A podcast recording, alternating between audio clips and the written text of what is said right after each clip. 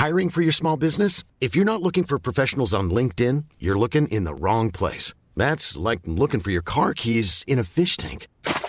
LinkedIn helps you hire professionals you can't find anywhere else, even those who aren't actively searching for a new job but might be open to the perfect role. In a given month, over 70% of LinkedIn users don't even visit other leading job sites. So start looking in the right place. With LinkedIn, you can hire professionals like a professional. Post your free job on linkedin.com slash people today. Le sponsor de cet épisode des couilles sur la table, c'est Ada Tech School, une formation pour devenir développeuse et développeur à la pédagogie alternative qui casse les codes et incite les femmes à coder. Et c'est important car les femmes sont encore largement sous-représentées dans le monde de la tech. Ada Tech School offre une formation unique de 21 mois, dont 12 en alternance, sans prérequis techniques ni académiques. Alors si vous souhaitez vous reconvertir dans un secteur très porteur, Ada Tech School vous attend. L'école est implantée à Paris, Lyon et Nantes. Il y a trois rentrées par an et la prochaine est le 27 mai. On nous dit qu'il reste quelques places. Ça vous intéresse? Vous pouvez postuler dès maintenant ou vous renseigner sur le site adatechschool.fr. Ada, A-D-A, Tech et School. Et en attendant, bon épisode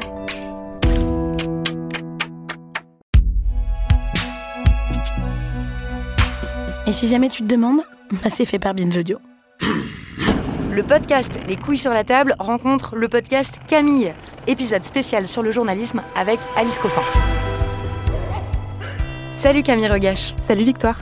Camille est ma consoeur. On se voit tous les jours à la rédaction de Binge Audio et toutes les deux, on discute beaucoup de nos pratiques journalistiques. Et toutes les deux, on a adoré lire Le génie lesbien. C'est un essai d'Alice Coffin qui parle certes des lesbiennes, mais qui est surtout un grand essai sur le journalisme. Alice Coffin est donc journaliste et militante lesbienne. Elle a travaillé 10 ans au sein de la rédaction du journal 20 minutes.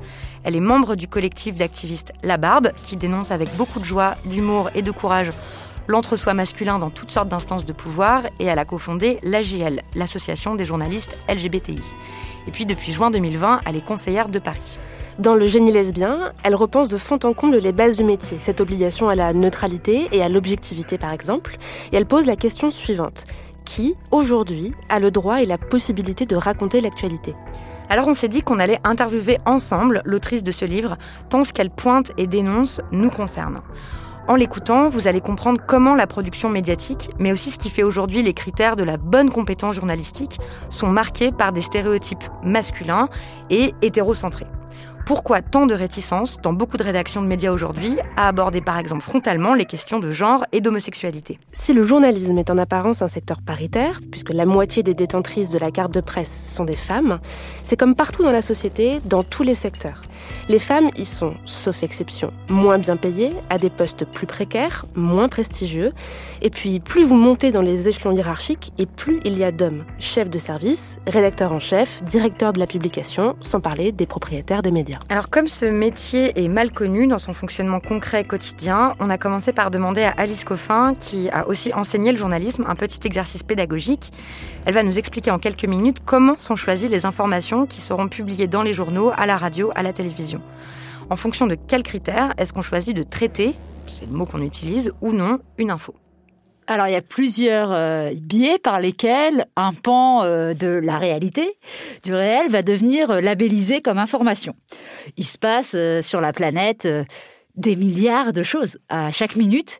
Qu'est-ce que les journalistes vont repérer dans tout ce qui se passe autour de nous pour dire Ah, ça, je vais faire en sorte que ce petit bout du réel-là, cet événement qui a surgi à tel endroit, devienne une information parce que j'en parle dans mon journal, dans mon émission. Donc pour ça, il y a plusieurs euh, méthodes. Malheureusement, je crois qu'une des si je devais euh, penser à la première, c'est de savoir est-ce que d'autres en ont parlé? C'est-à-dire est-ce que d'autres médias ont déjà parlé de cette info-là et qu'on a plus tendance en tant que journaliste, moi j'entendais beaucoup plus dans euh, la rédaction la phrase est-ce qu'on l'a? Qui était une phrase euh, très typique du, de journaliste qui veut dire est-ce qu'on n'a pas loupé une info? Et on réfléchit plus à est-ce qu'on a l'info? Est-ce qu'on a, c'est-à-dire cette information que d'autres ont déjà donnée ailleurs? Est-ce que nous on l'a prise en compte ou pas encore? Ou est-ce qu'il faut nommer? C'est comme ça que ça se passe après hein, une journaliste de la rédaction pour euh, s'en occuper et écrire euh, l'article en question. Donc ça, c'est les informations où on s'inspire d'autres choses et c'est d'ailleurs moi un des exercices auxquels j'ai été aussi confrontée euh, quand j'étais en école de journalisme ou euh,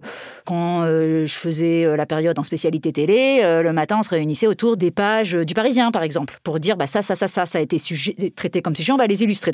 Et encore une fois, ce qui vaut comme info, c'est ce que les autres en disent. Dans beaucoup de rédactions, ça peut être ce que l'AFP, l'agence France Presse, qui est une agence média. Moi, je suis frappée par le fait que ça soit encore très peu connu. J'ai enseigné aussi le journalisme à des gens qui n'avaient pas vocation à devenir journalistes, mais par exemple à travailler dans les métiers euh, d'attaché parlementaire, de gouvernance, et même ne, connaissaient pas du tout, alors que ça a un rôle si central quand on est journaliste, on connaît par cœur ce qu'est euh, l'AFP, euh, la façon dont ça fonctionne. Pour expliquer comment ça se passe très concrètement, on a accès quand on est journaliste dans des grosses rédactions au fil de l'AFP, mais donc il y a une dépêche toutes les minutes quasiment.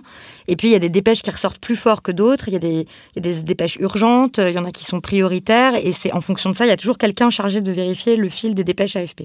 Tout à fait. Et sachant que l'AFP à des journalistes aussi qui font euh, un travail. On a toujours l'impression aussi de penser ça comme euh, une agence euh, comme ça, mais qui font aussi, pour certains, un travail absolument remarquable et de fond. Ce n'est pas seulement hein, que, que, de la production d'infos institutionnelles. Puis, la deuxième chose peut-être qui est important de préciser aussi pour savoir comment s'est fabriquée l'information, c'est que c'est pas un journaliste tout seul dans son coin qui va décider que il va écrire son article et ça va être publié dans le journal. Ça passe par un, un système hiérarchique assez fort. Ça passe par des systèmes hiérarchiques très forts et ça, on le sait d'autant plus quand on est, euh, comme moi je l'ai été, euh, euh, une journaliste qui s'intéresse à des sujets, je pense aux problématiques féministes, aux problématiques liées aux minorités, qui ne sont pas privilégiées par les rédactions. Et c'est moi, mais c'est d'autres, parce que j'enquête beaucoup sur ces sujets-là et je continue à beaucoup en discuter avec l'ensemble des journalistes sur leur travail dans les rédactions de taille moyenne, grande, petite. Et pour beaucoup, quand on s'intéresse à certains sujets, c'est un combat. C'est un combat d'amener un sujet jusqu'au bout, jusqu'à sa publication, parce qu'on va avoir un ensemble de verrous qui vont se mettre en place. Parce que qu'est-ce que ça veut dire concrètement pour une hiérarchie de dire oui à ou une journaliste qui propose un sujet? Ça veut dire le mobiliser pendant un certain temps c'est des médias, mais c'est des entreprises. Hein. Donc, euh, il s'agit de, ressources humaines, de temps consacré par tel salarié, et pour quelle audience, et pour quel public. Toutes ces problématiques-là euh, rentrent euh, en ligne de mire. Et évidemment, bah, il y a certains sujets qui seront assez systématiquement refusés, ou pour lesquels il faudra vraiment se battre. Et je pense que ce qui se passe en ce moment notamment dans les, dans les rédactions, c'est qu'il euh, il y, a un petit rapport de force qui est en train de changer. Parce qu'en fait, le truc, c'est que plus vous êtes nombreux, nombreuses dans une rédaction à essayer de proposer un sujet et à, pousser, plus ça va aider. Le problème, c'est quand il y a un isolement, et c'est encore le cas dans certaines rédactions, qu'il y a seulement une journaliste qui va proposer, qui va faire le forcing pour proposer, je dis le forcing parce qu'elle est obligée de le faire pour proposer des articles féministes, et là c'est extrêmement compliqué. Mais c'est intéressant de voir que je pense qu'en définitive, le plus gros danger pour qu'une information sorte pas, euh, euh, c'est l'autocensure des journalistes. C'est-à-dire, c'est pas ça la, première chose, mais c'est le fait d'être parfois tellement découragé, épuisé, qu'on ait proposé un sujet une fois, deux fois, et puis qu'il rencontre pas un gros assentiment que de baisser les bras et de se dire euh, bon bah je vais faire euh, je vais faire comme ils veulent. Je vais faire euh, je vais faire ce qu'ils demandent. Et ça je pense que c'est la plus grande chose qui se passe. Et c'est pas tellement moi j'entends beaucoup dans, un avis général qu'on peut avoir pour des gens qui connaissent pas le journalisme des histoires de pression de mais du coup quel est l'argument en fait qui est avancé quand on dit bah non ce sujet passe pas? Par exemple prenons le cas d'un sujet féministe. Qu'est-ce qu'un chef de hiérarchie quelqu'un en haut de la hiérarchie un chef va répondre en disant on refuse ton sujet parce que et là, qu'est-ce qui a avancé du coup pour, pour que ça ne devienne pas une information valable au sein du média alors, le plus gros argument que j'ai eu, euh, et que je sais pas mal d'autres ont aussi, c'est c'est pas du journalisme, c'est du militantisme. Donc moi, j'ai eu beaucoup, beaucoup le droit à ça. Et c'est très intéressant parce que cette frontière-là, elle peut varier. Et c'est valable pour les frontières euh, entre journalisme et militantisme, mais aussi pour d'autres euh, objections qui peuvent être apportées. Par exemple, ça n'intéresse pas les gens, ou personne ne la connaît. Bon, bah ça, ça va pouvoir être mouvant au fil du temps. Un sujet qui va être refusé à un moment, il va pouvoir être accordé à un autre. C'est un, une façon d'avoir conçu le territoire journalistique et de dire qu'est-ce qui est une info, qu'est-ce qui euh, n'est pas euh, une, info? Et euh, je prends un exemple. Moi, je, souhaitais, quand j'étais journaliste à, 20 minutes, au service médias et culture, toujours pointer lorsque il y avait des festivals, des événements où il n'y avait que des hommes qui étaient programmés ou sélectionnés ou lors d'une réunion politique. Ça me semblait du domaine de l'information, de dire tiens, bah, c'est une réunion ultra de faire exclusivement masculine pour dire de le placer là-dedans. Mais j'étais même pas aussi ambitieuse. Je crois que j'avais déjà l'autocensure. je savais que ça passerait pas du tout que ça soit l'objet d'un seul papier, mais au moins de le dire que ça vaut en ce qu'on appelle en accroche, en début d'article, pour le signaler, ou qu'à un moment ça soit dit parce que ça faisait partie de l'information à donner dans l'article. Ça, ça m'était très clairement refusé. C'est-à-dire que j'avais des mails qui pouvaient me dire, bah non, Alice, là c'est complètement hors sujet, ça c'est du militantisme que de, que de dire ça dans ton article. Ça, c'était début des années 2010. Maintenant, l'AFP, l'agence France Presse, le mentionne très explicitement, voire va pouvoir en fait une dépêche. C'est devenu un sujet d'information de savoir que les statistiques du Festival de Cannes en matière de, dans sa sélection entre hommes et femmes, ça c'est devenu une info. Donc ça prouve bien le caractère extrêmement euh, mouvant de ce qui est nommé information et, de ce qui est rejeté hors du registre euh, de l'information. Et je pense c'est vraiment capital parce que c'est, je ne sais pas, en fait, la représentation qu'on a d'une rédaction est de savoir comme si il y avait un absolu. Nous sommes euh, co-créateurs, co-créatrices en tant que journaliste de cette information-là. C'est nous qui décidons de ce qui est une info ou, qui n'est pas une info. Et c'est un récit. Enfin, je veux dire, il y a un récit de l'information parce que sinon, bah, ça n'aurait pas tellement de sens. Je veux dire, si on avait la capacité de juste faire tenir tout ce qui se passe dans la planète, dans des colonnes de journaux, dans des euh, euh, reportages, ça serait un peu étrange. Le monde, le réel, a, son existence. Nous, on est là pour le raconter. Et évidemment, qui dit récit dit version d'un récit, dit subjectivité dans le récit, et dit manière de l'écrire, donc dit choix ce qu'on appelle les choix éditoriaux euh, aussi, et qui répondent effectivement à, à, de nombreux critères. Et je pense aussi que Pour qu'une info soit labellisée une info, ça tient parfois à rien. I'm Sandra, and I'm just the professional your small business was looking for. But you didn't hire me because you didn't use LinkedIn jobs. LinkedIn has professionals you can't find anywhere else, including those who aren't actively looking for a new job, but might be open to the perfect role, like me. In a given month, over 70% of LinkedIn users don't visit other leading job sites. So if you're not looking on LinkedIn, you'll miss out on great candidates like Sandra. Start hiring professionals like a professional. Post your free job on linkedin.com/people today. Quality sleep is essential. That's why the Sleep Number Smart Bed is designed for your ever-evolving sleep needs. Need a bed that's firmer or softer on either side? Helps you sleep at a comfortable temperature? Sleep Number Smart Beds let you individualize your comfort so you sleep better together. JD Power ranks Sleep Number number 1 in customer satisfaction with mattresses purchased in-store. And now save 40% on the Sleep Number limited edition smart bed for a limited time. For JD Power 2023 award information, visit jdpower.com/awards. Only at Sleep Number stores or sleepnumber.com. Dans le génie lesbien, tu dis que la compétence technique, le talent artistique, la performance physique, c'est des standards qui sont fabriqués par les hommes pour les hommes. En quoi, pour le journalisme, c'est la même chose? En quoi la compétence journalistique, c'est une compétence masculine qui a été enseignée? Alors, la question de la, compétence, elle est importante parce que je crois que c'est l'argument principal que j'entends euh, lorsque j'adresse des euh, ou l'on adresse collectivement des reproches à tel ou tel milieu de n'être euh, occupé, gouverné que par des hommes, en disant bah, pour nous, c'est pas une question de sexe. Ils disent pas genre, ils disent sexe. C'est pas une question de sexe, c'est une question de compétence. Vous pensez bien que si les personnes les plus, on prend vraiment les personnes les plus compétentes, bon, il se trouve que c'est que des hommes.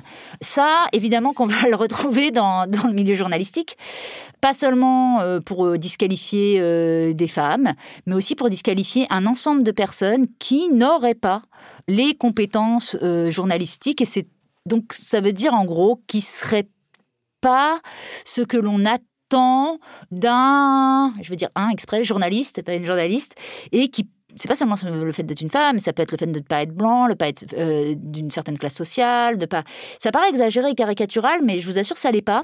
En fait, parce que ça se traduit, c'est pas tant il, pourrait y avoir du racisme, du sexisme, du classisme, ce que vous voulez, euh, dans la façon. Ça existe, hein, dans ça les existe. médias. ça, je veux d'accord que les médias, c'est pas un monde à part. Exactement. Ça, c'est évidemment, ça joue là-dedans, dans les discriminations à l'embauche, euh, comme euh, classiquement ailleurs. Mais je crois vraiment qu'il n'y a pas que ça. Il y a aussi, je l'ai vu vraiment, parce que moi, je travaille beaucoup à essayer d'amener certaines journalistes dans des rédactions à faire pas des pressions, mais à, inciter euh, certains, certaines journalistes que je connais qui occupent maintenant des postes en, responsabilité à embaucher telle personne plutôt qu'une autre. Et je vois très souvent dans leurs hésitations, il y a ouais, mais l'autre, euh, il me semble plus solide, il me semble plus euh, plus costaud, plus. Et très souvent, c'est parce que ils reconnaissent dans la manière d'exercer le journalisme de telle ou telle autre personne bah, quelque chose qui effectivement qui leur rappelle la façon dont on leur a enseigné le journalisme, le fait de rester dans certains un certain clou, le fait d'exercer le métier d'une certaine manière, et très vite vous allez avoir, quand c'est des gens pas... Ça m'amuse, parce que souvent, si c'est des gens pas compétents, les gens pas compétents vont aussi être des gens qu'on va pouvoir dire incontrôlables, difficiles à gérer, tout un ensemble, en fait, de choses qui n'ont pas à voir avec... Enfin, en tout cas, qui, qui ne me sembleraient pas, si la compétence était le vrai critère, être contraire au bon exercice de journaliste, c'est-à-dire où je pense qu'il faut avoir une certaine habilité, euh, une capacité à dire non, une capacité à s'opposer, une capacité à, forcer les choses. Donc, qui fixe ces critères-là de ce, qu'est un bon euh, ou un, mauvais journaliste? C'est évidemment bah, selon euh, la forme qu'on veut donner à la fabrication de, de l'information. C'est entièrement lié, en fait. Quoi. Mais en quoi, est-ce que tu as des exemples de en quoi il y a des compétences journalistiques qui sont vraiment marquées par des habitus masculins, par la masculinité oui, alors moi, là où ça me frappe le plus, c'est au-delà même d'exemples, c'est même une création d'un certain type de l'information que sont par exemple les chaînes d'information continue. Ah, les chaînes d'information continue, toi tu dis que ce sont des excroissances de la masculinité toxique. Je trouve ça très juste et j'ai très envie que tu développes pourquoi. Donc les chaînes d'information continue, c'est eh bien BFM TV, euh, CNews, euh, qu'est-ce qu'il y a encore LCI, voilà, donc c'est des... Il y a assez peu de reportages dessus, il y a beaucoup de plateaux avec des gens sur ce plateau qui parle. Et euh, le, enfin, je trouve, pour décrire les, chaînes d'infos continu, peut-être que tout le monde en a déjà vu, mais il y a ce truc qui fait que c'est difficile d'éteindre la télévision parce que la façon dont ils racontent les histoires font qu'on est euh, accroché comme ça et qu'on a l'impression qu'il va toujours se passer quelque chose de très urgent et de très important. Et en fait, il se passe euh, rien, enfin, très, le plus souvent. Bref. Pourquoi les chaînes d'infos en continu, c'est une excroissance de la masculinité toxique et où est-ce qu'on voit que les compétences demandées sur ces chaînes sont très marquées par une certaine forme de masculinité dominante Bon, les, chaînes d'information en continu, hein, euh, de BFM à CNews, c'est très important, hein, parce que là aussi, pour raconter, si vous êtes dans une rédaction, la plupart des rédactions, moi c'était le cas à 20 minutes, il y a euh, BFM qui est allumé en permanence, une chaîne d'info continue qui est allumée, euh, c'est ça, je parlais de l'AFP ou du Parisien qui peuvent donner le ton, mais maintenant, ces dernières années, c'est aussi vraiment les chaînes d'infos continues qui donnent le ton de ce que les autres vont aussi raconter. Donc on parle de quelque chose de fondamental dans euh, la façon dont se construit l'information en France. Or, ce quelque chose de fondamental, moi j'estime, enfin c'est mon analyse, que ça a tout à voir avec la masculinité, avec ce qu'on appelle même la masculinité toxique, c'est-à-dire beaucoup de comportements qu'on enseigne, qu'on inculque aux petits garçons, qui font par exemple que les petits garçons euh, se sentent plus autorisés que les petites filles à euh, prendre la parole, surtout et n'importe quoi, à s'exprimer même si euh, ils n'ont pas spécialement quelque chose à dire, ou que devenus hommes, ils déploient tout ce qu'on peut appeler le man-trupting, qui consiste à interrompre systématiquement une interlocutrice, même si n'ont pas une bonne expertise du sujet, et à se sentir autorisés à occuper l'espace. Ça, c'est très basique ce que je dis, enfin vraiment l'occupation de l'espace par les petits garçons, par les hommes, c'est quelque chose qui est recherché, admis. Eh bien, les chaînes d'information continue, euh, elles fonctionnent exactement là-dessus. C'est-à-dire, puisqu'elles doivent sans arrêt renouveler leur plateau, elles sont là 24 heures sur 24, donc il faut renouveler, il faut inviter euh, de nouvelles personnes euh, sans arrêt, avoir de... Bon, bah pour ça, elles choisissent d'aller vers, elles ont besoin de gens qui n'ont pas trop de scrupules, euh, qui sont tout à fait à l'aise à venir s'exprimer sur tout et n'importe quoi, à prendre la parole très aisément, même sur un sujet euh, qu'ils ne maîtrisent pas très bien. Et bien ça, ça, ça nous rappelle beaucoup l'attitude de, des hommes, justement, dans des conversations à caractère plus privé et hors système de l'information. Et ce qui est intéressant, c'est que quand c'est étudié tel quel, euh, pour dire, bah, quand même, et moi je passe mon temps à publier des photographies de plateaux de chaînes chaîne télé, de BFM à LCI, en passant par France TV Info, où il n'y a que des hommes sur le plateau, les arguments avancés confirment cette théorie-là, pour moi, que c'est vraiment des excroissances de la masculinité toxique, parce qu'on dit, bah oui, mais euh, tu comprends, euh, les femmes, euh, elles refusent, quand on les appelle, les hommes, ils disent oui tout de suite, les femmes, elles se sentent pas légitimes, elles, pensent qu'elles peuvent pas venir, moi, tous les mecs me disent oui tout de suite, dans le meilleur des cas, hein, je vous dis ça, parce que souvent, comme il y en a pas, c'est genre, bah écoutez, je fais ce que je veux avec mon plateau, et puis voilà. Oui, peu importe les hommes et les femmes, ils, ils voient même pas le problème. Mais pour celles et ceux qui voient très bien le problème, et il y en a quand même pas mal, ils vont arguer que c'est problématique sur euh, les réticences des femmes. Moi, ce que je trouve incroyable, c'est que, heureusement qu'elles ont ces réticences-là. C'est-à-dire que, encore une fois, si on veut voir de quel côté penche, euh, devrait pencher l'humanité, allons voir du côté des femmes plutôt que du côté des hommes. Et au lieu de dire, il faut, et souvent, c'est très souvent ce qu'on dit, il faut que les femmes apprennent, soient formées, à être plus sûres d'elles et à dire oui euh, sur, à n'importe quel moment. Les mecs font comme ça, donc nous aussi, on doit faire comme ça. Moi, je crois pas qu'on doit faire comme ça. Parce qu'en faisant comme ça, on encourage justement ce système euh, de l'information-là. Et en fait, elles vont toujours venir s'y cogner. On fait comme si c'était anodin, comme si c'était un hasard que, tiens, les femmes, elles osent pas y aller, les hommes, ils osent y aller. Mais elles n'ont aucune chance là-dedans. C'est-à-dire que le système, il repose là-dessus. Il va pas changer pour ça. Il repose sur le fait de produire de l'info où on parle de n'importe quoi, où on est très sûr de soi, où on est capable d'exprimer un point de vue en trois secondes, bah, tout ce qui crée de manière plus générale dans la société de lourds dysfonctionnements, euh, des mécanismes de domination, des mécanismes où on ne prend pas le temps euh, euh, d'expliquer, etc. Et ça, je pense que c'est vraiment lié, vraiment, vraiment lié à la, à la masculinité, quoi, qui, qui a un lien absolument direct et que c'est donc bien logique que les femmes se retrouvent exclues de cette sphère-là, puisqu'elles ne correspondent pas à ces critères qui sont ceux de la compétence pour les choses de la, chaîne d'information continue, par exemple. Ça, c'est être compétent pour une chaîne d'information continue. Être compétent, être validé pour venir sur un plateau, il faut développer, avoir certaines facultés qui sont pour moi celles de la masculinité. Donc l'assurance, le fait de, aussi de parler sans beaucoup d'émotion, par exemple, là où on, on oppose. Euh, enfin, il y a tout, il y a plein de paragraphes euh, dans ton livre sur euh, et d'analyse sur ce côté émotionnel là. De un bon journaliste, c'est aussi quelqu'un qui sait garder de la distance émotionnelle, qui ne montre pas ses sentiments, qui ne montre pas ses émotions. et ça, je trouve que c'est très frappant. Par exemple, quand on regarde le journal télévisé, puisque la plupart des informations sont dites avec la même voix et le même ton, qu'il s'agisse de chute de neige, de la rentrée des classes, de il fait beau, de les allocations de rentrée scolaire, de je sais pas quoi, c'est tout dit sur le même ton fait. Tu, expliques que euh, le côté émotionnel, c'est évidemment très marqué par euh, quelque chose qui est qualifié comme féminin. Et donc, euh, que ça aussi, en fait, c'est une façon dont, le genre s'imprime sur les pratiques journalistiques. C'est-à-dire qu'on va valoriser le côté rationnel, détaché, froid, enfin, tout ce qui est du côté de la masculinité, en fait, dans le traitement de l'information.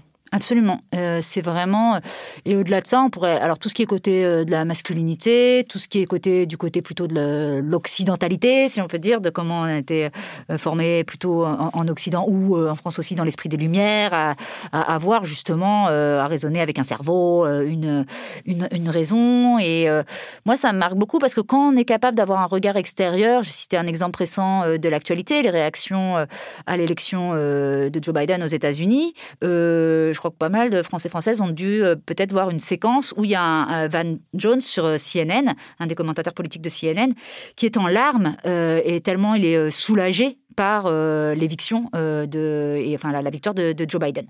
et ces larmes sur un plateau, elles, sont importantes en fait, et comme si c'était pas, ça faisait pas aussi partie des capacités de réaction et de penser que tout un coup, parce que si on est sur un plateau télé, parce qu'on s'exprime dans un journal, on n'agirait plus en tant qu'être humain, euh, c'est un un mensonge déjà. Donc c'est déjà créer de l'artificialité dans la façon dont on va raconter l'information. C'est déjà se mettre dans un moule, dans une certaine forme, revêtir un certain euh, costume qui, à mon avis, est fortement nuisible et toxique sur, euh, sur la façon de, de, raconter l'info d'une part, donc c'est mauvais pour le journalisme, et puis d'autre part, a tendance à exclure tout un nombre de personnes qui effectivement ont des euh, réflexes différents, des tempéraments, des comportements différents dans leur vie.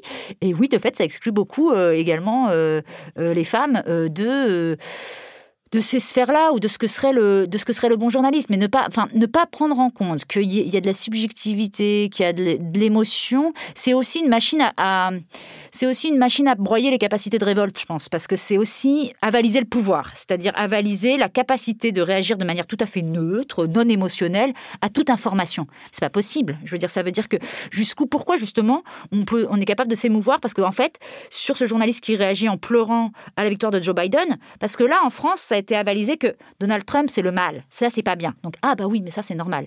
Mais il y a d'autres choses, et moi je suis d'accord que on peut dire Donald Trump c'est le mal ou c'est pas bien, bien sûr, ou pour le dire de manière un peu plus articulée, c'est le summum d'un certain rapport de domination, euh, pouvoir et d'écrasement des autres par une personne ou par un pouvoir.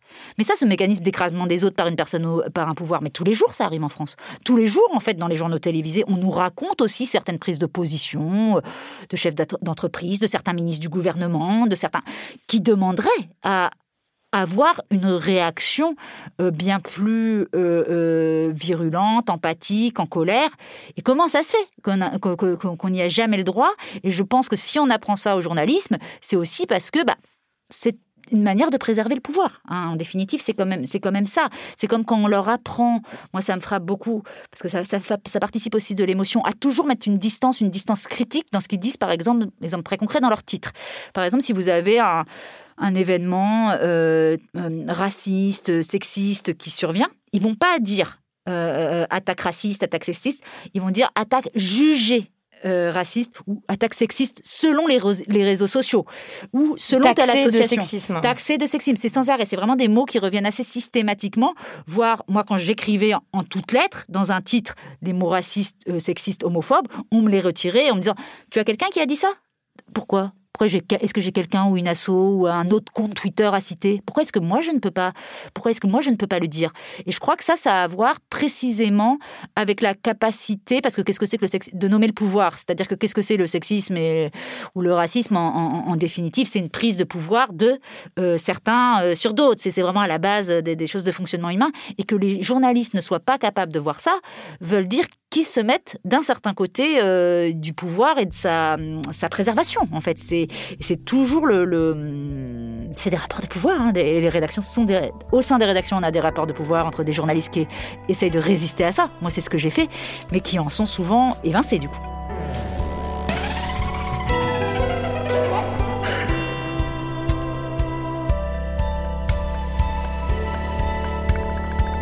La question de la neutralité, moi, enfin, elle m'intéresse depuis très longtemps parce que je pense qu'elle est au cœur de beaucoup euh, de problématiques qui concernent pas que le champ euh, journalistique, hein, qu'on va voir à l'université, qu'on va voir dans le milieu politique, mais qui sont très intéressantes euh, en journalisme parce que ça combine deux choses. Il y a l'histoire de la neutralité et il y a l'histoire de l'objectivité. Et ça rencontre deux choses. Et je pense, même pour l'ensemble de la population, mais aussi pour ce qu'on peut nous enseigner en école de journalisme et autres, ça paraît très spontané. On va dire, ah oui, ben, un journaliste doit être objectif. Ça paraît aller de soi, en fait, comme si on, on sait une équivalence. Au moins, au moins neutre. Ou neutre, voilà oh mais il n'est pas neutre. Et au contraire, ça serait très mauvais si on dit euh, oh mais lui il n'est pas neutre. Donc ça, ça le disqualifierait en tant que journaliste. C'est vraiment la disqualification immédiate d'un journaliste. Ça serait de dire il n'est pas neutre. C'est vraiment le mettre au banc de la profession s'il n'est pas neutre. Mais pourquoi?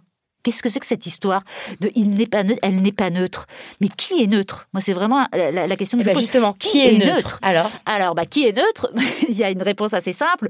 Euh, c'est qu'il y, y, a certains qui s'arrogent en fait le monopole de la neutralité, à qui on va ne jamais demander des comptes, qui ont le droit de traiter tous les sujets, parce qu'eux, ils ne seraient pas spécialement concernés. Alors, il se trouve euh, que très souvent, ces personnes-là euh, sont euh, en gros des hommes blancs, hétéros, et on pourrait un peu multiplier les qualificatifs. Mais pourquoi? Parce que qu'est-ce que ça veut dire? Ça veut dire que très souvent, cet argument de la neutralité, on va le brandir sur un ensemble de sujets que du coup, on va pas très souvent euh, traité. Par exemple, si je reprends l'exemple du, du, féminisme, mais on peut prendre l'exemple du racisme, on va dire. Un Toi, dans ton livre, tu prends l'exemple euh, du mariage pour tous. Oui. Voilà, ça c'est ou de la PMA, par exemple, de l'accès à la PMA pour euh, les femmes lesbiennes. Qui est neutre pour traiter ces sujets? Qui va être considéré comme neutre? Bah, les mêmes. bah, quelqu'un qui ne sera pas en fait dit concerné. C'est vraiment les choses qui n'aurait pas un vécu. Donc sûrement pas les lesbiennes. En tout cas moi, on, m'interdisait de le faire hein, parce que j'étais euh, explicitement, ouvertement lesbienne. Je ne pouvais pas parler de, ces sujets-là. Donc de préférence et de fait ça se retrouve sur les plateaux. On avait des plateaux entiers d'hommes en train de discourir euh, de, de la PMA, mais c'était la même chose autant des discussions dans les années 70 euh, sur l'avortement. C'était les hommes parce que sinon, bah, les femmes, vous elles sont complètement biaisées. Ça les, ça les concerne de bien trop près pour qu'elles puissent avoir un point de vue neutre sur cette information. Mais ça se retrouve dans énormément d'autres exemples. C'est-à-dire que je cite dans euh, le livre une réflexion à ce sujet de Siam Asbak qui explique bah, sur la colonisation. Ah bah non, le journalisme arabe, bah non, il n'est pas neutre sur la colonisation. Alors que le journaliste blanc, bah bien sûr, il est, lui, il est neutre sur la colonisation. Donc en plus, ça se complexifie parce que ça veut dire que c'est pas juste de dire tu n'es pas concerné, c'est tu n'es pas d'un certain côté euh, du sujet et en gros très souvent du côté de ceux qui auraient à revendiquer contre ce, contre ce sujet-là. Donc c'est vraiment, moi je trouve que l'argument de la neutralité, il est terrible et il est terriblement compliqué à déconstruire parce qu'encore une fois, ça paraît aller de soi. Et c'est ça qui m'intéresse aussi à expliquer, euh, peut-être essayer d'expliquer, parce que je comprends qu'on puisse se dire, que ça puisse aller de soi, se dire, oui, mais attention, euh, quand tu es journaliste, c'est quand même euh, normal de pas vouloir influencer une personne ou de pas vouloir de traiter ton sujet bien. je comprends que les lecteurs et les lectrices puissent plutôt avoir ça comme ça, comme euh, avis euh, euh, spontané. Et là, je pense qu'il y a une confusion, en fait. C'est-à-dire que bien sûr que quand on est journaliste, moi, ça ne m'empêche pas, ce n'est pas parce que je peux être concerné par un sujet, et plutôt, du coup, moi, je trouve bien mieux le connaître et avoir des sources et un carnet d'adresses. Parce que quand on parle de la PMA, bah ouais, ça m'intéresse particulièrement, mais du coup, euh, bah, je l'ai étudié depuis très longtemps, donc euh, je vais avoir les très bonnes infos à donner justement euh, à mon lectorat. Je vais au contraire être bien mieux informé que quelqu'un de, de pas concerné. En revanche, ça ne veut pas du tout dire que je ne vais pas faire extrêmement attention à ce que j'écris, vérifier mes informations et ne pas. Je crois qu'il y a une confusion entre neutralité et objectivité et le fait de ne pas raconter n'importe quoi et de ne pas inventer des, informations. Et il y a une confusion en fait aussi entre les différents types de journalistes. Parce que bien sûr que oui, qu'il y a des différences entre écrire un éditorial, euh, là où on va prendre un temps engagé, faire un reportage, euh, faire une enquête, tout ça peut, se décliner. Mais je ne crois pas que mettre au cœur de notre métier cette question de la neutralité et de l'objectivité euh, fait, fait avancer les choses. ça, donne, ça fait déjà du moins bon journalisme, probablement Enfin, c'est ce que tu, ce que tu dis.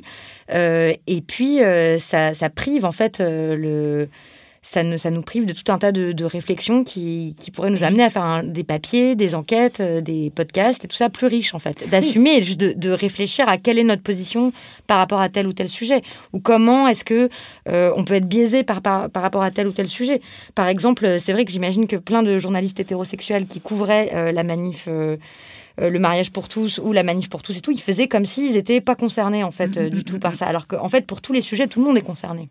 Mais bien sûr, tout le monde est concerné à un point de vue sur tel sujet, c'est-à-dire ne se situe pas à tel ou tel point de vue. Mais il y a certains points de vue euh, qu'on va exclure et pas d'autres. Et pourquoi c'est très dangereux cette question de la neutralité? C'est très dangereux comme tous les mythes, comme tout ce qui n'existe pas. Parce que du coup, c'est super compliqué à déconstruire. Or, ça n'existe pas cette histoire de neutralité, elle a été complètement inventée. Je veux dire, il n'y a pas de personne neutre par rapport à un sujet. On est tous euh, des êtres humains et tout ça. Il faut toujours beaucoup réfléchir dans ces cas-là. Quand il y a quelque chose qui sent le bobard comme ça et à se dire, en fait, ça n'existe pas, qu'est-ce que ça vient cacher alors? Alors pourquoi ça semble si important? Pourquoi on a mis ça au cœur? Et pour... Et ma réponse, ça serait évidemment ben, pour euh, des questions de territoire et d'évincer certaines personnes euh, du métier et de faire en sorte que seuls certains soient habilités à raconter l'ensemble des récits, à raconter le monde tel que eux le voient. C'est ce que tu dis dans le livre, tu dis qui a le privilège, et tu mets bien le mot privilège, de pouvoir raconter toutes les histoires de tout le monde. En gros, c'est ça qui se joue, c'est qui a le droit de raconter le monde. Et ce que tu expliques dans le livre, c'est qu'en fait, on part du principe que les personnes qui sont dans des minorités, quelles qu'elles mm. soient, euh, n'ont pas ce pouvoir-là. On leur enlève la compétence, la légitimité et la capacité à donner des informations, des faits vérifiés et autre chose qu'un point de vue pour raconter le monde. Oui, tout à fait. Alors que vraiment, mais là, je, c'est important de le préciser, je crois qu'au contraire, on n'est pas plus attentif aux fondamentaux du journalisme, qui pour moi ne sont pas les histoires de neutralité, mais sont les histoires de vérifier l'information, de parler avec beaucoup de personnes, de faire attention à ce que mon article soit écrit correctement pour qui soit facilement lu. C'est ça, il y, a, il, y a des, facultés pour être journaliste. D'accord, ça ne veut pas dire qu'il n'y a pas de compétences nécessaires. Il y a plein de compétences. bien sûr, n'importe. Enfin, ça, ça, n'est pas la même chose que de faire d'autres boulots et ça, ça nécessite effectivement une formation, une, formation, un encadrement. tout à fait. Et encore, mais encore une fois, moi, je les place pas du, du, je les place pas au, je ne les place pas au même endroit. Et je crois qu'au contraire, ces, ces nécessités-là, ces, ces facultés-là qui sont si importantes, je n'y fais jamais autant attention que quand je vais parler d'un sujet qui me concerne. C'est-à-dire parce que je sais, et je vous assure que tous les journalistes qui sont concernés, s'ils vont étudier un truc, ils vont être d'autant plus vigilants parce qu'ils savent qu'on va pouvoir leur faire le reproche en fait de cette histoire de pas être neutre. Donc ils vont faire, ils vont être encore plus scrupuleux que scrupuleux sur ce qu'ils écrivent quand ils sont concernés par, euh, par, par le sujet, quand elles le sont. C'est euh, quelque chose de très humain en fait. Donc je crois qu'au contraire, ça offre des garanties sur le BABA journalistique que de confier souvent euh, ces sujets-là aux personnes concernées. En demandant aux journalistes d'être neutres, euh, ce que tu expliquais tout à l'heure, en fait, on leur demande aussi de ne pas avoir euh, de caractéristiques personnelles, de caractéristiques de leur identité. Euh, tu ne peux pas être une femme, tu ne, peux pas être noire, tu ne peux pas être lesbienne, parce que du coup, tu deviens différent et donc du coup, tu deviens non neutre. les médias, en fait, en faisant ça, en demandant ça à leurs journalistes, ils ont aussi, ce que tu expliques dans le livre, ça a pour conséquence leur incapacité aussi à verbaliser, à décrire le réel en fait et à décrire les minorités elles-mêmes et à dire euh, telle personnalité politique euh, n'est pas hétéro, euh, telle personnalité est, est racisée, donc ça change quelque chose dans son rapport aux autres, à sa position sociale. ce que tu dis aussi est très fort dans le livre, tu dis que les médias sont ceux qui verrouillent le placard en fait. Comment est-ce que les médias en pratique laissent des personnes dans le placard ou empêchent d'autres personnes d'en sortir?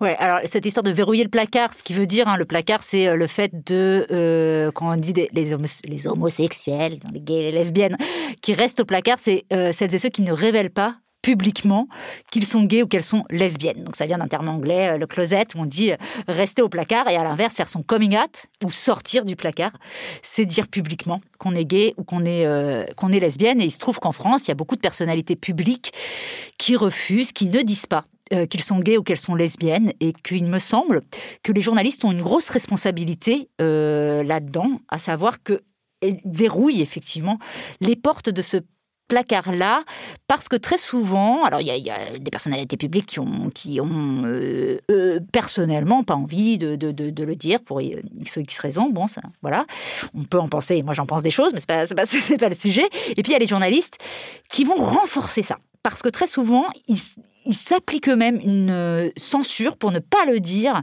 euh, alors que en face, finalement, ça pourrait tout à fait passer, en fait, qu'on leur a rien demandé de spécial, mais qui pensent que c'est un gros mot, en fait, qu'il faut surtout, ne surtout, surtout pas le préciser, pas en parler.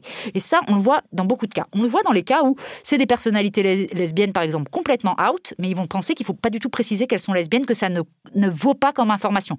Ça m'a frappé, par exemple, l'élection euh, d'une mère euh, femme euh, noire lesbienne à Chicago première fois la mairie de Chicago, le Relight Foot, on ce n'était pas une info au début. Ce n'est pas une info, il a fallu que d'autres euh, pointent, des militantes ou d'autres journalistes disent attention, pourquoi vous ne le précisez pas euh, qu'elle est lesbienne? Ça, première chose, en pensant que ça ne fait pas partie de l'information, donc même quand elles sont sorties du placard, on ne le dit pas, on le cache cas plus fréquents, euh, des cas où les personnalités n'ont pas vraiment encore dit, ne pas tout à fait, et les journalistes vont verrouiller encore plus ce placard. Comment? Notamment parce que ils ont un regard on appelle hétérocentré. Ça veut dire que pour eux, le monde se compose d'hétérosexuels. Et que ça veut dire que, par exemple, quand ils font des interviews, avec, euh, avec une personnalité, avec une célébrité. Si c'est une femme, ils vont te demander Et les amours Alors, vous avez un compagnon en ce moment, un amoureux, un petit, une petite chérie? Et ça, c'est super dur en fait. Alors que d'introduire, ne serait-ce que d'introduire la possibilité d'une question différente, et je vous parle notamment des cas où le journaliste sait très bien que la personnalité publique en face, elle est lesbienne, qu'elle l'a pas dit pour l'instant, mais typiquement, elle pourrait peut-être l'amener à le dire en posant sa question de manière juste un peu plus ouverte. Et c'est un exemple infime, mais ça montre à quel point c'est hétérocentré. Et puis, il y a encore d'autres cas où c'est vraiment, il y a des confusions, en fait, euh, il y a un traitement différent, en gros, euh, entre ce qui relève de la vie privée pour une personnalité hétérosexuelle ou une personnalité euh, gay ou lesbienne.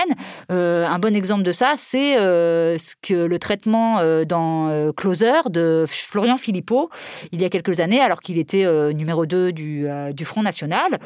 Closer, dans un de ses numéros, a fait un euh, reportage, une paparazzade, comme ils font sur euh, des dizaines de célébrités, des centaines euh, au cours de l'année, et a montré Florian Philippot avec un homme en week-end, avec plein de photos de lui et cet homme-là. Et alors là, la plupart des journalistes français, que ça aille de représentants de l'AFP, du Monde, de l'Obs, bref, se sont élevés en disant scandaleux, atteinte à la vie privée, euh, c'est euh, c'est la fin de tout. Enfin, vraiment, c'était vraiment vu comme une catastrophe. Et tous les semaines, et on peut trouver effectivement que les tabloïds, que la presse people, qui a énormément de choses à redire, ce n'est pas le sujet. Mais tous ces gens-là, euh, et je parle de voilà, de Christophe Barbier à l'Express, à Belle Mestre Monde, enfin vraiment un ensemble de personnes toutes les semaines, ils ne prennent pas leur plume pour dire c'est scandaleux ce que fait Closer. Ils le font parce que Florent Philippot, il s'agit d'homosexualité. Donc ils introduisent un critère différent. Et qu'est-ce qu'ils nous disent là-dedans? Ils le font presque comme si c'était aussi un élément de dévalorisation, d'infamie pour euh, Florian Philippot que d'être gay. Donc c'est ça qui nous amène à, penser avec, euh, avec ce biais-là.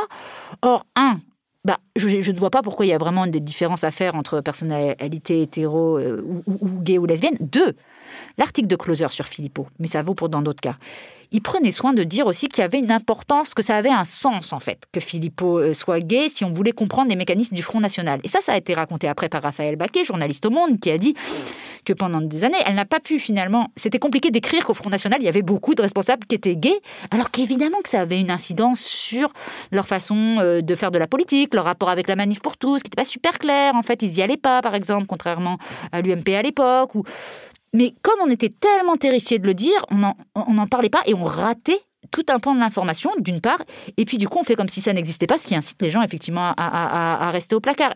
Et du coup, ne pas nommer, c'est invisibiliser, donc c'est participer à maintenir toute une partie des gens au placard ou faire comme si c'était très sulfureux encore. Oui, c'est fabriquer un monde complètement artificiel où la majorité des gens seraient des hommes où la majorité des gens seraient des blancs et où la majorité des gens seraient, euh, enfin tout et tout le monde serait hétérosexuel en fait. Mais oui, c'est ça qui est dramatique, c'est-à-dire que de pas et ça, ça les plus bels exemples de ça sont les, études des, des, euh, services de, nécrologie euh, des, journaux. Donc hein, les services nécrologie, c'est là où on fait les biographies des gens qui sont qui sont décédés.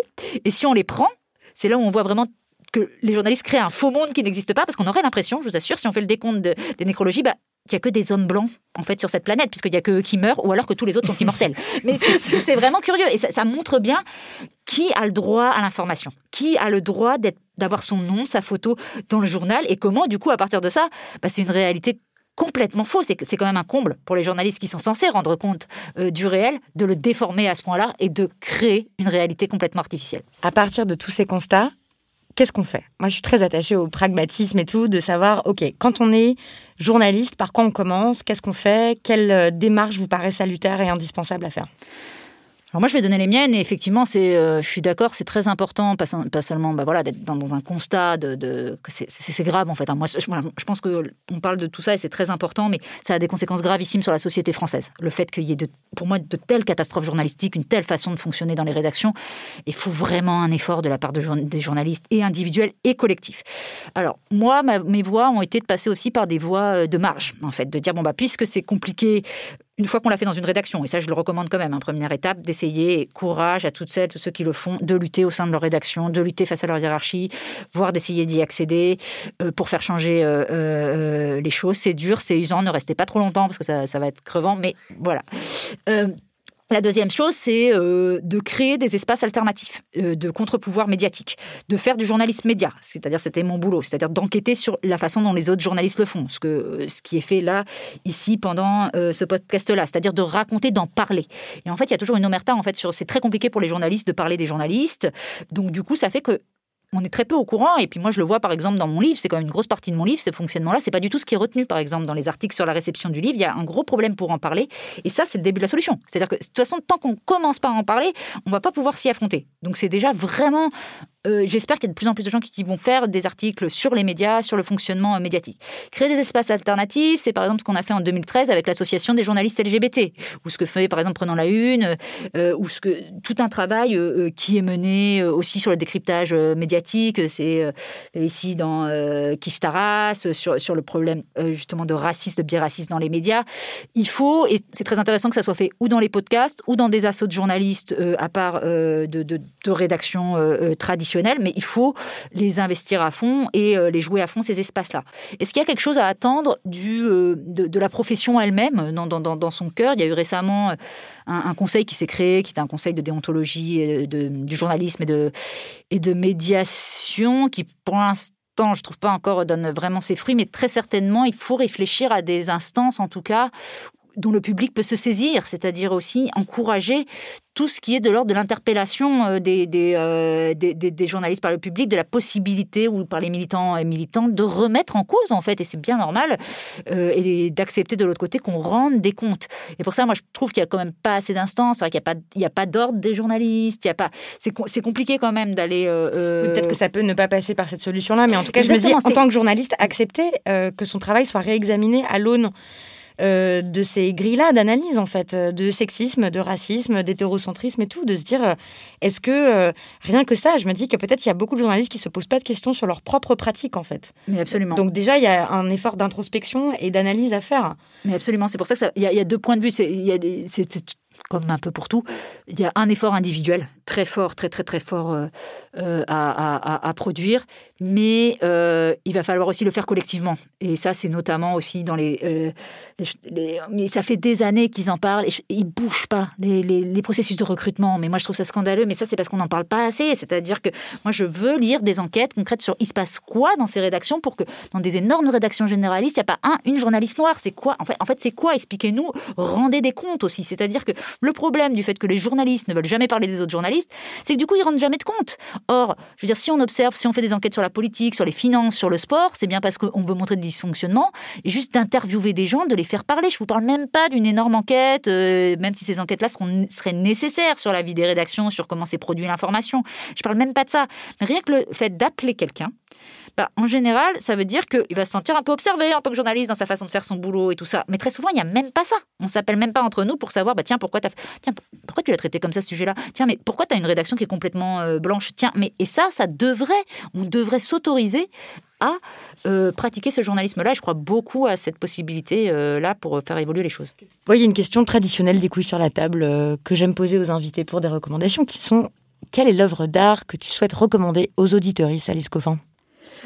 alors, euh, justement, je développe un peu dans le livre que moi j'ai du mal avec euh, l'art, que je, vois aussi comme une espèce d'excroissance euh, de, de, la masculinité. Et c'est pas du tout pour remettre en cause la question, mais c'est super intéressant qu'elle soit posée comme ça.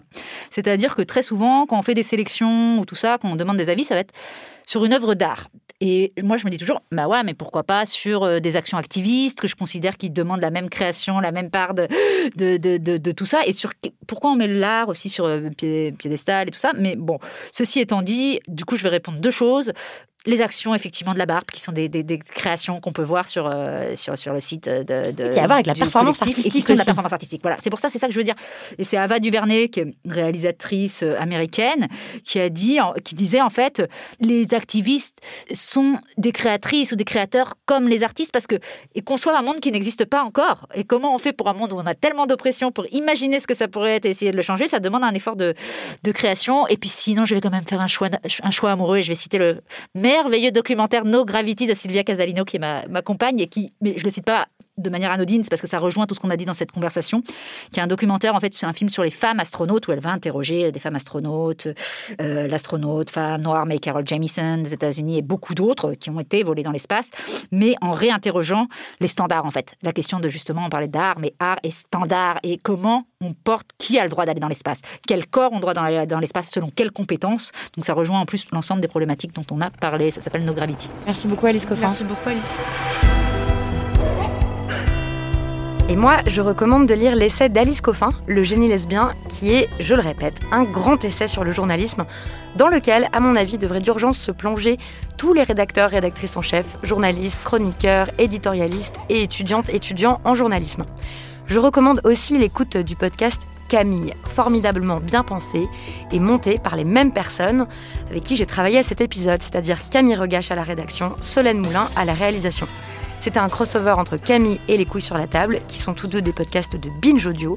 Le directeur de la rédaction, c'est David Carzon. Merci pour votre écoute et à bientôt.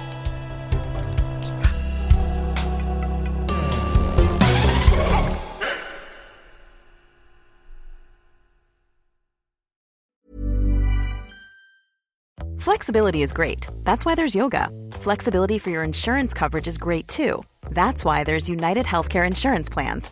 Underwritten by Golden Rule Insurance Company, United Healthcare Insurance Plans offer flexible, budget friendly coverage for medical, vision, dental, and more.